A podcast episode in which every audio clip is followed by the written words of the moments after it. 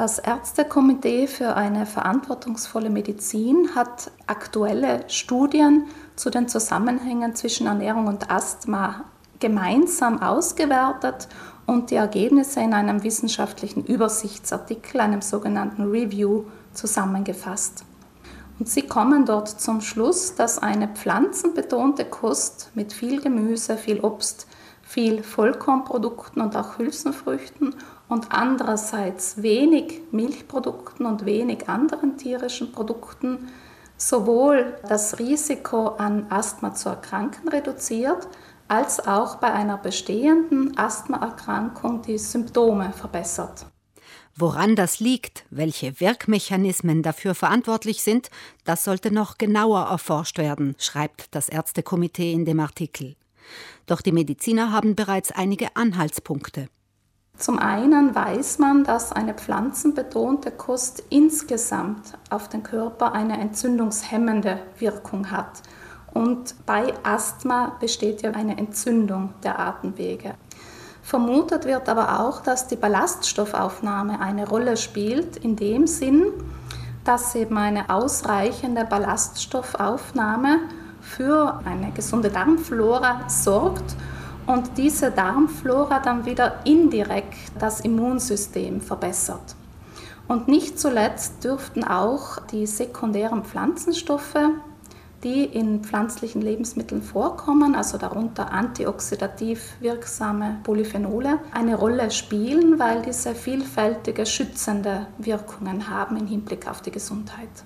Interessiert hat das Ärztekomitee auch, welche Lebensmittel besonders stark dazu beitragen, dass jemand an Asthma erkrankt. Aus einzelnen der mit einbezogenen Studien kann man eben sehen, dass ein hoher Milchkonsum die Entstehung von Asthma fördert bzw. das Risiko erhöht, an Asthma zu erkranken. Das wurde unter anderem an Kindern untersucht und da hat man eben eine Gruppe von Kindern mit einem hohen Konsum an Milchprodukten gegenübergestellt einer Gruppe von Kindern mit einem sehr niedrigen Konsum dieser Produkte.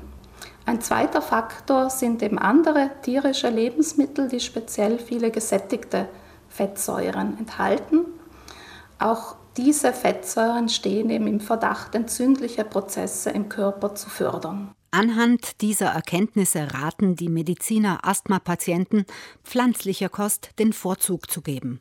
Die Ärzte und Ärztinnen empfehlen einerseits zur Vorbeugung von asthmatischen Erkrankungen, aber auch zur Linderung einer bestehenden Erkrankung viel Gemüse zu essen, viel Obst, viel Vollkornprodukte auch Hülsenfrüchte und auf der anderen Seite den Konsum an Milchprodukten und an anderen tierischen Produkten, die speziell gesättigte Fettsäuren enthalten, zu verringern. Asthma kann in mehreren Formen und Schweregraden auftreten, abhängig von den Auslösern und Beschwerden.